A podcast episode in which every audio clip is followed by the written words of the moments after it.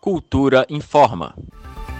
O governador do DF, Ibanês Rocha, recuou da decisão de afrouxar o isolamento social a partir da próxima segunda-feira, dia 4. A informação que circulou na noite dessa quarta-feira é que a reabertura do comércio deve ocorrer no dia 11 de maio.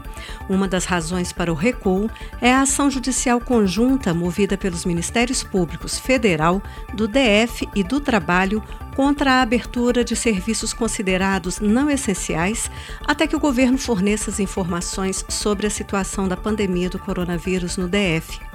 A juíza da Terceira Vara Federal Civil, Kátia Balbino, acatou a ação e deu prazo de 48 horas para o envio das informações, como o número de leitos de UTI disponíveis, dados científicos que embasem a abertura do comércio e detalhes sobre a testagem em massa da população, entre outros pontos. Outra razão para o recuo é a necessidade de mais tempo para os comerciantes se prepararem e adequarem os estabelecimentos para a adoção das medidas de segurança e aquisição de equipamentos de proteção individual. Ficou para 11 de maio também a aplicação de multas pelo não uso de máscaras no DF. Segundo o governo, o decreto que obriga o uso das máscaras em todo o DF está valendo a partir desta quinta-feira, mas no lugar da multa será feita ação educativa para a população. Com isso, o GDF ganha tempo para aumentar o estoque de máscaras que ainda estão sendo produzidas.